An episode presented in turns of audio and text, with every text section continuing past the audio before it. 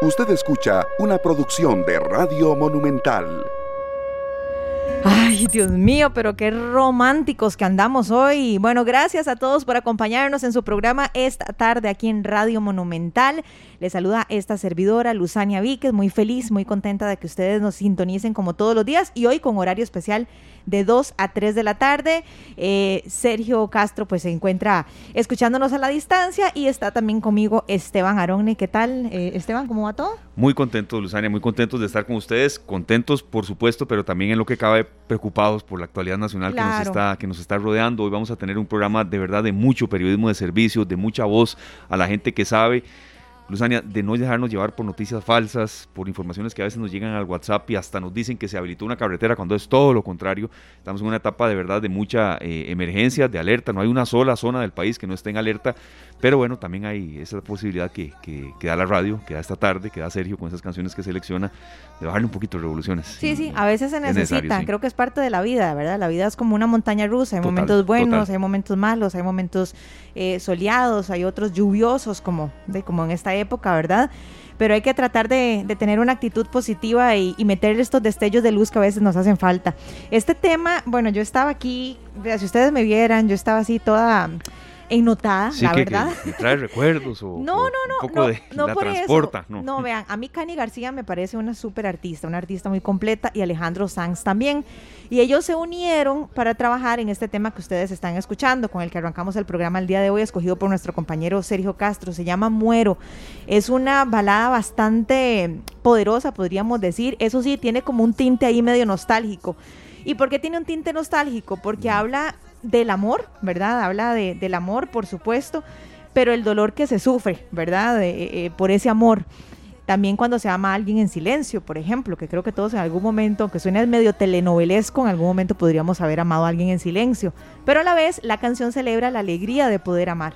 Entonces, ellos unieron sus voces y bueno, hacen esta maravillosa interpretación. Muero, Cani García y Alejandro Sanz, un tema que está en realidad salidito del horno prácticamente porque estaba investigando por acá y fue el 2 de mayo de este año que, vio la luz. Y yo creo que muchos están como locos porque esta colaboración presenta a dos voces súper potentes, dos grandes artistas.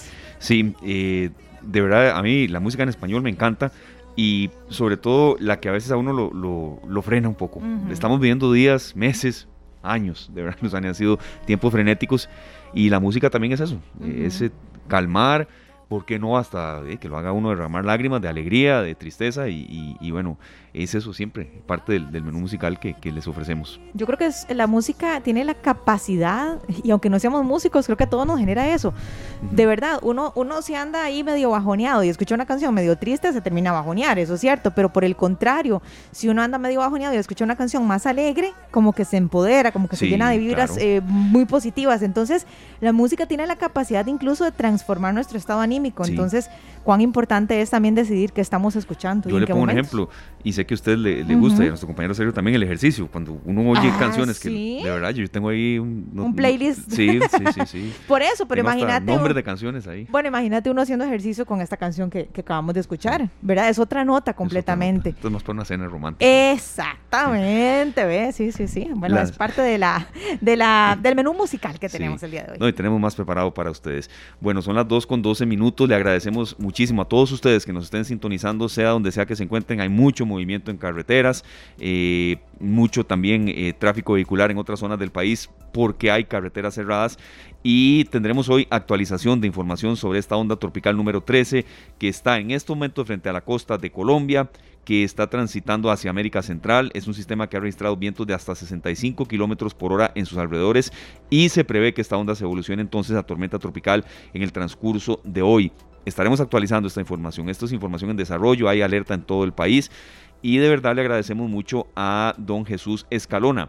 Él es el coordinador operativo nacional de la Cruz Roja Costarricense. Hoy es un programa en el que vamos a dar mucho servicio, pero sobre todo mucha información fidedigna de fuentes eh, reales, no de lo que nos llega a veces al teléfono. Insisto mucho, mucho, en esto porque es la petición que nos han hecho algunas autoridades de socorro.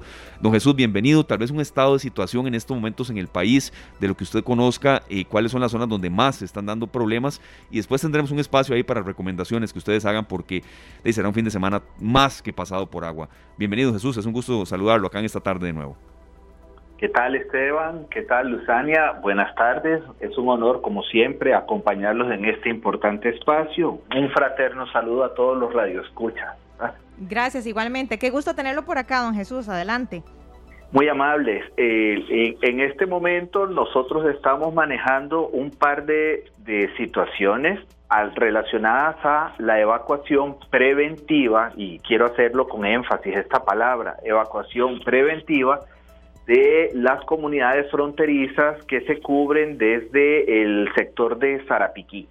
Muy oportunamente estamos tomando decisiones. El Sistema Nacional de Gestión del Riesgo, integrado por todas las instituciones de atención de emergencia, ha tomado la recomendación y decisión de generar atención las evacuaciones preventivas de estas comunidades que en el caso de que se materialicen los pronósticos que han venido anunciando las autoridades técnico-científicas de nuestro país, podrían verse perfectamente inundadas y en situaciones que el riesgo de cualquier inundación conlleva. Son eventos que nos han pasado antes y bueno, ahora que tenemos a mano, a la disposición, autoridades, instituciones científicas con equipamiento y acceso y cooperación de otras instituciones en otros países, perfectamente podemos tomar acciones de previsión que nos pueden ayudar no solamente a salvar vidas por parte de la organización comunitaria propia, sino que además no nos ponen el aprieto de tener que ver cómo ingresamos recursos de la Cruz Roja costarricense a una zona que podría haber sido evacuada con anticipación, pero que desafortunadamente no tenemos acceso para llegar. Eso pues nos alivia mucho la atención. Ya se está manejando también la posibilidad de generar una evacuación en algunos sectores de eh, el cantón de Guatuso en la zona norte y esas son como las acciones que se están mm, manejando desde el día de hoy. Las precipitaciones lluviosas que se presentaron hace un par de noches en el sector de San Carlos, Florencia y, por ahí todas esas inmediaciones, también buscando hacia Bajo Rodríguez, bueno, generaron bastante afectación, pero en este momento no nos tienen en apuro de emergencia. Nos tienen en apuros en razón de los accesos para algunos lugares en razón de que, bueno, como ustedes vieron en las imágenes, eh, puente quedó eh, destruido, arrastrado por la corriente, otros puentes más pendientes, como dicen el término falseado, que no tenemos la seguridad si soporta la el peso de los vehículos pasando y mucho menos en acción de emergencia. Eh, además de esto, la Cruz Roja costarricense ha estado generando la movilización de algunos recursos. vamos a movilizar más ahora en el transcurso de la noche y otros más mañana en la mañana como preposicionamiento para reforzar en algunos sectores donde según los modelos probabilísticos, dice que podría estar pasando y afectando más, generando más lluvias, el fenómeno de la onda tropical, que hay mucha incertidumbre, no sabemos si se va a convertir en un evento de categoría mayor, como tormenta tropical y quizás hasta huracán de clase 1.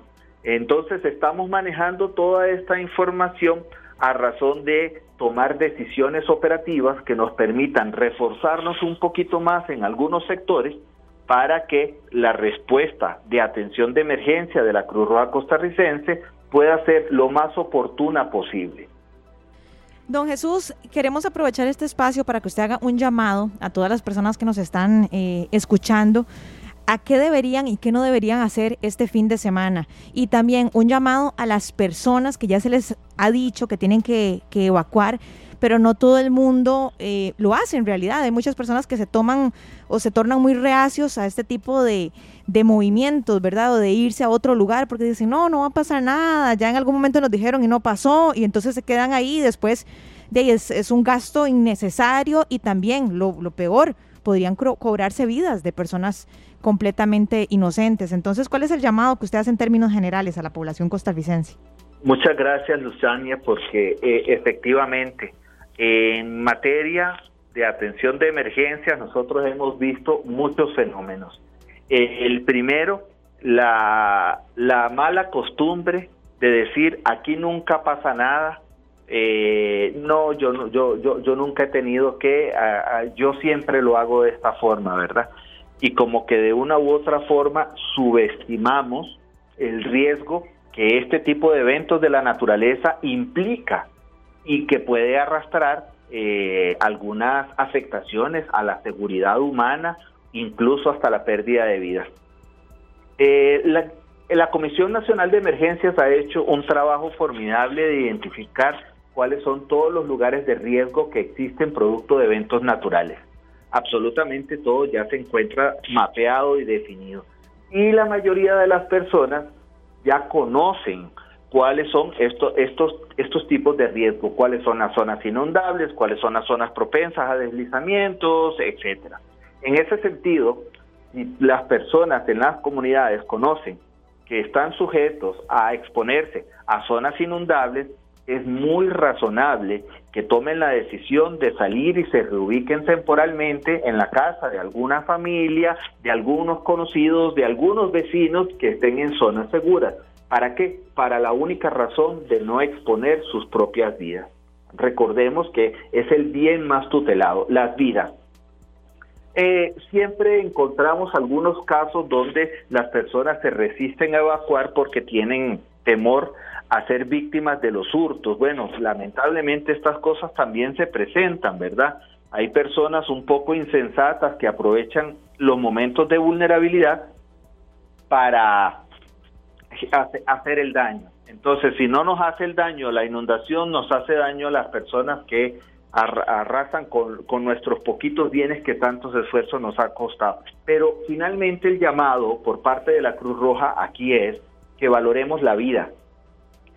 Eh, hay que entender que muchas veces, aunque contamos con personal voluntario y asalariado, que está en disposición de poner en riesgo su propia vida para ir a salvarla de un tercero, hay algunas situaciones que podría ser que nos limiten nuestro acceso para poder llegar y salvar esas vidas. Por ejemplo, eh, si el río está con ese nivel de fuerza y de corriente que tiene la capacidad de arrastrar un puente, difícilmente nosotros podamos poner personal socorrista a que cruce nadando el río para que llegue al otro lado con el único propósito de salvar vidas, ¿verdad? No podemos exponer al personal cruz rojista a estas escenas que pueden implicar prácticamente una muerte segura y en ese sentido necesitamos la colaboración de todos. Aquellas personas que pueden ahorrarse el trabajo de tener que ser evacuados de emergencia en lugar de salir en una evacuación preventiva, que por favor lo hagan de una vez, porque es más fácil acobijarlos en un albergue temporal de los más de 150 que la Comisión Nacional de Emergencia, a través de los comités municipales de emergencia, ya tienen habilitados como una medida de preparación para recibir a todas mm. estas personas que lo pueden requerir. Eso es importante. Y aquí me permitiría mencionar, para cerrar al comentario de Luzania, claro, claro. el el tema de que eh, acabamos de entrar o estamos a punto de entrar a las vacaciones escolares, fechas que regularmente han sido aprovechadas por muchas familias para ir a tener un espacio de vacación. Me parece que al calor de tener eh, un fenómeno hidrometeorológico encima como el que va a entrar a nuestro país el día de mañana, aún no sabemos en qué categoría, ni siquiera los científicos saben en qué categoría, y esto es importante repetirlo, eh, no sabemos qué tipo de afectación va a tener al nivel oceanográfico. Puede generar oleajes de, de, mayor altura, podría aumentar la cantidad de corrientes, podrían pasar numerosos fenómenos que pongan en riesgo la vida de las personas que estén como bañistas en el lugar de playa que vayan a visitar. La Cruz Roja costarricense ya tenía planeado la implementación de su plan operativo de vacaciones de medio año en el cual íbamos a reforzar comités auxiliares para el caso de tener como que muchos vacacionistas en las zonas donde tradicionalmente hay mayor densidad de turismo, a poder estar anuentes para la atención de cualquier posible emergencia. Sin embargo, tenemos al país en condición de alerta naranja con excepción del Caribe Sur. Eso es un mandato que está en la ley. Entonces, los recursos de la Cruz Roja que estaban dispuestos para ir a apoyar en algunos espacios eh, de, de, turismo ya no van a estar ahí disponibles, dispuestos para eso. ¿Por qué? Porque nuestro deber ahora es ir en el socorro de las personas que podrían estar siendo víctimas de las afectaciones por, por causa de las lluvias que se podrían estar presentando. Entonces, por favor, acá es importante recordar que pensar de que está lloviendo muy poco o que del todo no esté lloviendo no significa que vamos a tener los recursos ahí, porque probablemente el recurso de Cruz Roja que teníamos es en ese sector donde no esté pasando nada, lo estemos movilizando para otro sector donde sí esté pasando algo. Claro, don Jesús, aquí eh, yo quiero insistir en que eh, la fuerza pública resguarda lo que ustedes hacen, es decir, por ley, si hay una evacuación que se debe dar, eh, es decir, ustedes pueden acudir hasta con la fuerza pública, pero yo sé que ustedes no quieren eso nunca. y uno entiende a la gente que le duele dejar sus casas, y, en esto no estoy diciendo de verdad eh, exagerado, a la gente le duele dejar eh, sus mascotas, porque ya vimos un, reporte de que en la zona norte, allá por San Carlos, por esas partes también, han habido mascotas que, que han tenido que ser rescatadas. Entonces, esa parte duele, yo sé, pero también esa es una decisión que les ampara la ley, pero lo que ustedes lo que quieren hacer es salvar vidas, que eso quede muy claro, no, no queremos que el domingo eh, haya víctimas que lamentar, porque de verdad el Instituto Meteorológico Nacional, el Centro Nacional de Huracanes están dando información muy fidedigna de que sí, será algo más que un aguacero lo que nos espera. Sí, efectivamente, pues la policía está, eh, es parte de sus funciones obligada al resguardo de los bienes sin embargo, pues también la, hay, hay, que reconocer el esfuerzo que hace mucho eh, todos los cuerpos de policía, como fronteras, fuerza pública, servicio de guardacostas, etcétera, hacen muchos esfuerzos también de colaborar, incluso en algunos sectores donde todavía no hemos llegado a asumir la labor de colaborar con evacuaciones de emergencia y hasta de rescate. Eh, en este sentido, eh, ciertamente ellos también tienen eh, la misión de atender las vidas. Obviamente, si en el lugar donde están haciendo el resguardo ya no hay vidas que evacuar, eh, van a garantizar la seguridad en todos aquellos lugares donde estén presentes, ¿verdad? Pero nosotros tenemos que partir del hecho de que necesitamos salvar las vidas y va a ser la función primaria de todos los recursos que tenemos activados ya en las regiones o los que estamos movilizando desde otras donde estamos suponiendo, basados en la información que nos comparten tanto el Instituto Meteorológico Nacional como la Comisión Nacional de Emergencia, que podrían tener o muy poca o ninguna afectación. Don Jesús, estábamos viendo por acá que la tormenta Bonnie provocará en 12 horas lluvias que ocurren en un mes. Esto para que la gente entienda que, Es un parámetro de comparación muy útil, sí, que, que, estamos hablando de, una tormenta que va a traer consigo muchísima, muchísima lluvia. Don Jesús, ¿ustedes están eh, recaudando fondos, eh, alimentos, bueno, cualquier tipo de víveres, ropa o algo para las personas que lo puedan necesitar o no, no están en esa etapa todavía? ¿Las personas que están interesadas podrían ir a, a alguna Cruz Roja a dejarlo? Qué, qué, importante pregunta, muchísimas gracias. Hay que tomar en consideración que la única institución en el país que puede autorizar el acopio, autorizarlo, no, no necesariamente asumirlo, pero autorizar el acopio para situaciones de emergencia es por ley la Comisión Nacional de Emergencia. Sin embargo, como no hay una declaratoria de emergencia, creo que ese elemento todavía no ha sido autorizado. En consecuencia, la Cruz Roja pues no tiene autorización para recibir eh, dinero en efectivo que vaya a contribuir con, mermar cualquier ayuda, excepto que sea para aliviar los, los gastos operacionales propios de la Cruz Roja. Pero digamos que recibir dinero para los posibles afectados de esto, no, no estamos autorizados todavía por la Comisión de Emergencia para hacerlo. Y va lo mismo con los víveres. El pueblo de Costa Rica es sumamente generoso para eh, eh, eventos como el huracán Otto y la tormenta Nate. Eh, recibimos una cantidad increíble de donaciones de víveres y suministros relacionados a la higiene personal que la Cruz Roja se encargó de convertirlos en diarios o en kits para poder hacer la distribución a las familias que más lo estaban necesitando. Entonces, nos resta esperar, ya para responder puntualmente la pregunta, Luzania, eh, nos resta esperar ver el nivel de impacto que, va a generar la, la onda tropical, posiblemente convertida en tormenta tropical, que como ustedes los dicen, pues trae algunas características científicamente muy interesantes para saber, posterior a la afectación, la declaratoria de emergencia que tiene que emitir la Comisión Nacional de Emergencias según lo que le faculta la ley. Claro, don Jesús, eh, me parece muy atinada la, participación en ese sentido porque el tico es muy solidario, don Jesús. El tico es muy solidario. Ahora, yo lo que sí quiero agregar, eh, basándonos en lo que está comentando don Jesús, es que nos informemos de fuentes certeras. Entonces, ¿en dónde nos podemos informar? Bueno, en el Instituto Meteorológico Nacional, por supuesto la Comisión Nacional de Emergencias y comités municipales de emergencia. Así que, bueno, para estar alerta con todos estos temas, con todo lo que tenga que ver con la tormenta, estemos eh, revisando todas estas páginas oficiales. Sí, ese es un llamado que hemos hecho, insistido, y información oficial y fidedigna. La última consulta, Jesús, sabemos que están en, la preparación de todo el, operativo y, también recibiendo llamadas de, de, múltiples sectores del país que están en más emergencia que en otros.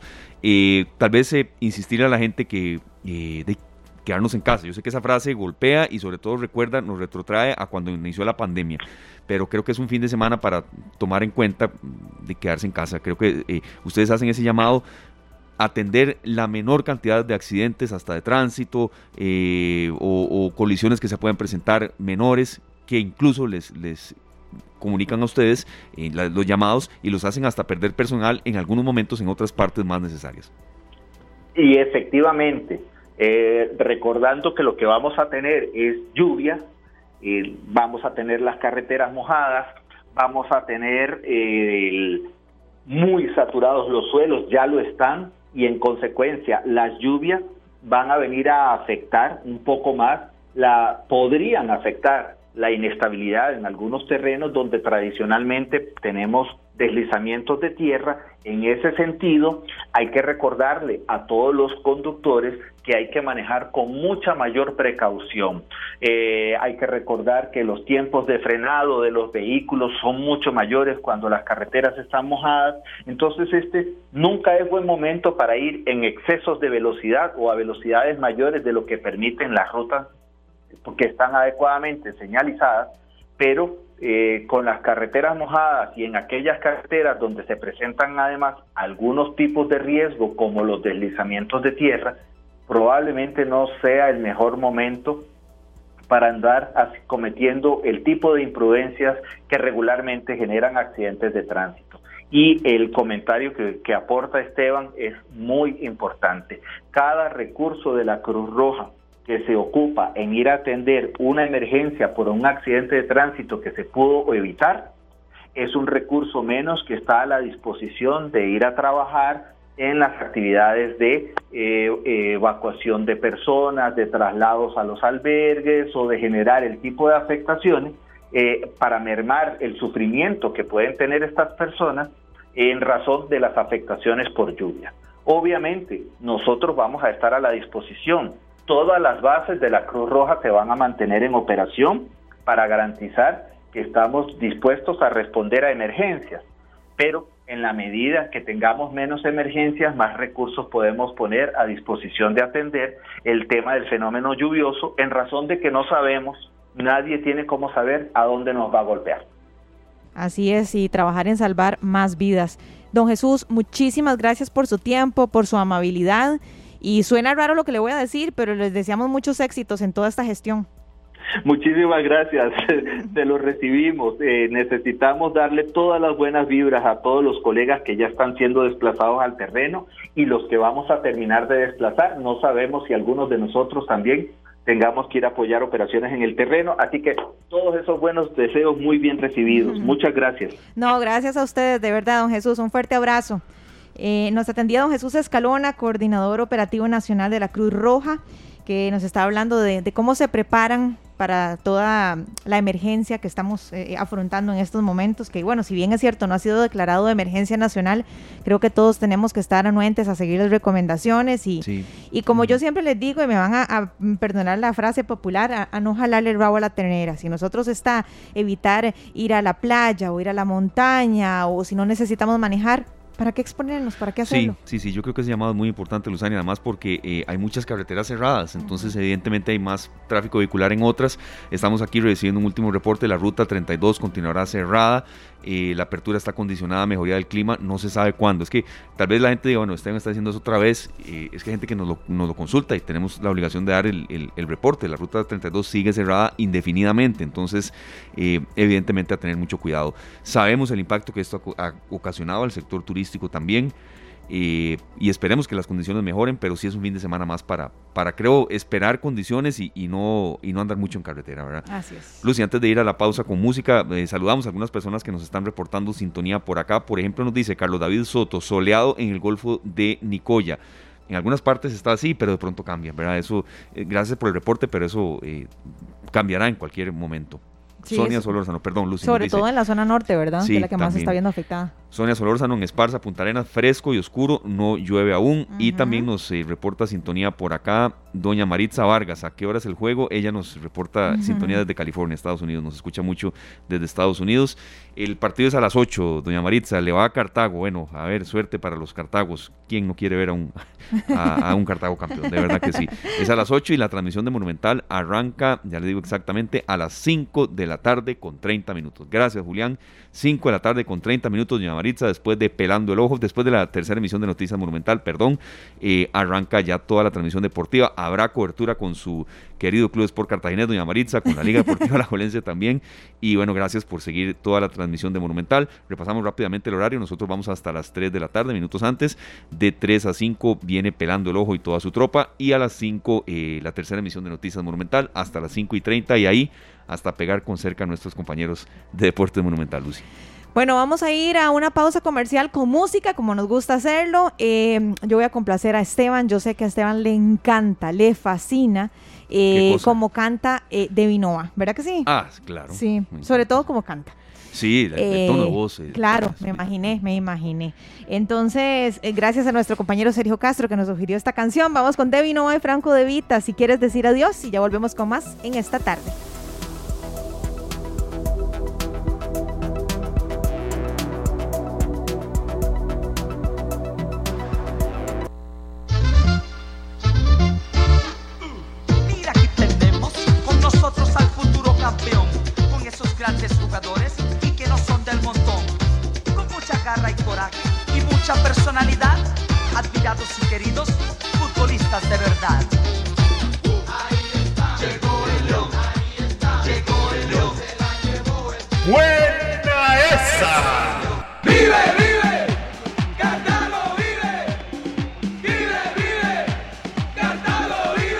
Dos de la tarde, 43 minutos, Luzania, es un día hoy pues especial, damos paso también a, la información de verdad del momento deportivo, hay casi 18 mil, 20 mil personas en, ruta hacia, hacia el Estadio Liga Deportiva La Jolense, el Estadio Alejandro Morera Soto, y está con nosotros don Rodolfo Víquez, le agradecemos muchísimo que haga eh, un espacio en, una, en un momento de tanto ajetreo para ustedes, don Rodolfo, gerente general de Liga Deportiva Alajuelense.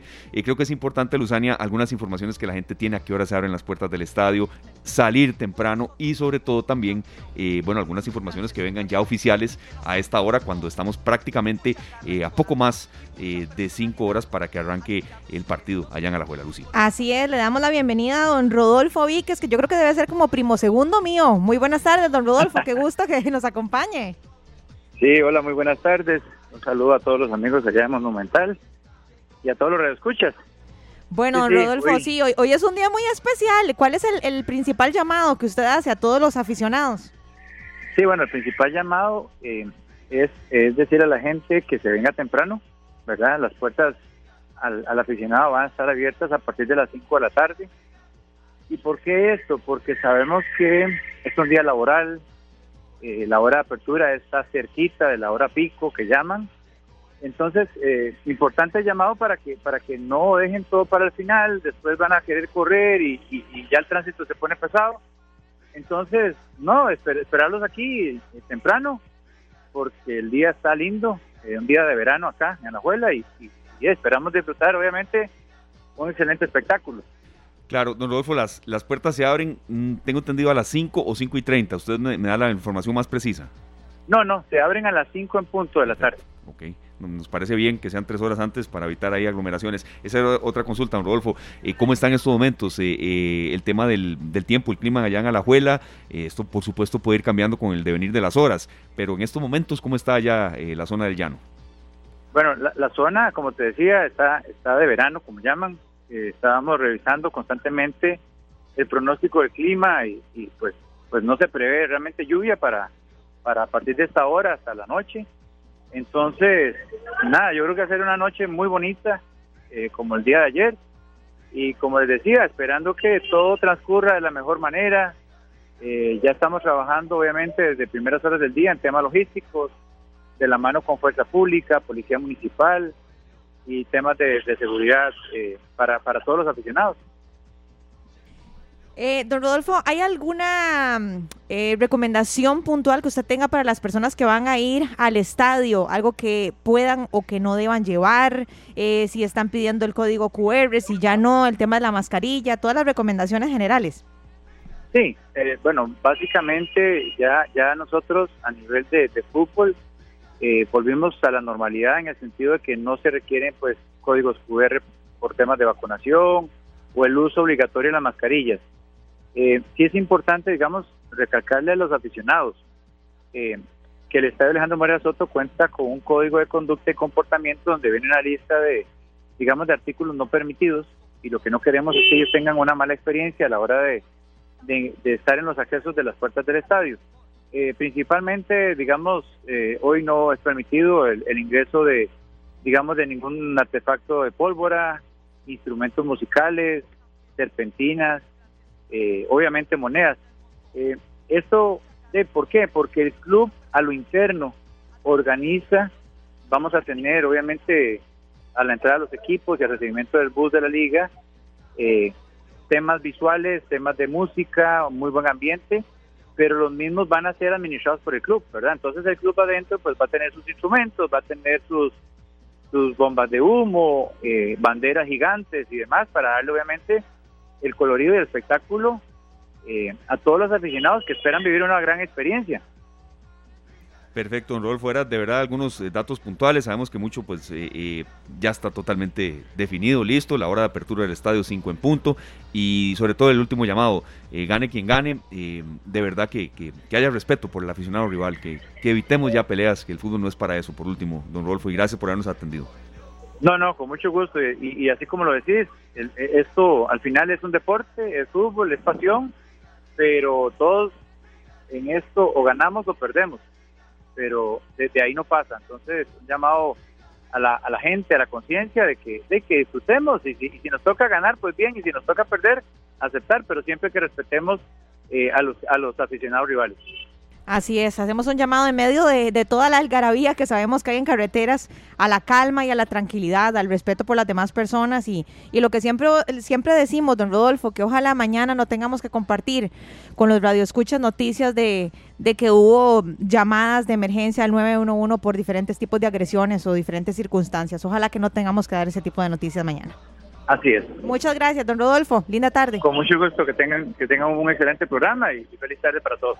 Gracias, muchas gracias. Era don Rodolfo Vique, gerente general de Liga Deportiva La Juelense, en estas últimas informaciones, eh, sobre todo para la gente que va para el estadio. Las puertas se abren a las 5 en punto y, eh, bueno, ir con tiempo. No es fácil eh, llegar a la Juela, de verdad no lo es, Luzania. Sé que usted ha tenido que ir en algunas oportunidades, regresarse mucho menos, pero ya no. ya Ayer andaban a la Juela, de hecho, yo, y sí, sí, sí, hay que, hay que tener paciencia, pero bueno. Sí, qué linda provincia. Mucha, sí, es hermosa, es hermosa, pero mucha mucha paciencia. sí, sí, yo, diciendo que es, eh, sí es hermosa, pero es que ya entendí por qué Esteban dice que es hermosa. Ya, ya más manudo no puede ser. Termina el programa y salgo. Sí, sí, no. Que gane Cartago entonces. Tengo ya los. Ya que nos estamos sincerando aquí. y los respectivos permisos listos. 2.49. Gracias, Julián, de verdad, por el contacto y por la ayuda en, esta última parte del programa. Y este nos vamos a la pausa. Venimos con el bloque de cierre. Ya está el elenco esperando el ojo aquí pidiendo campo. Dos de la tarde con 52 minutos nos vamos. Gracias a todos de verdad por habernos acompañado hoy en este horario especial, un programa en el que llevamos eh, pues, mucho servicio y sobre todo un llamado a cuidarnos. Estamos en, estado prácticamente de alerta en todo el país que se está anunciando con fuentes muy fidedignas que están dando información eh, científica y corroborada y como siempre decimos, Luzania, los queremos a todos ustedes como oyentes y no como noticia y por supuesto también algunas informaciones referentes al partido Liga Deportiva La Jolense ante el Club Sport Cartaginés desde las 5 de la tarde con 30 minutos transmisión ininterrumpida de nuestros compañeros de deporte. Mañana volvemos en nuestro horario habitual de 3 a 5. Tendremos un programa muy muy variado mañana, Lucy. Un experto nos hablará de un ciclón que es, eh, por qué se debilita cuando toca tierra, un poco de explicación sobre el estado actual de Boni entonces y, el impacto que pueda generar en nuestro país, aprender un poco de este fenómeno, pero también el llamado a la prevención y también un espacio después de actividad física que nunca puede estar de más. por supuesto. Este programa fue una producción de Radio Monumental.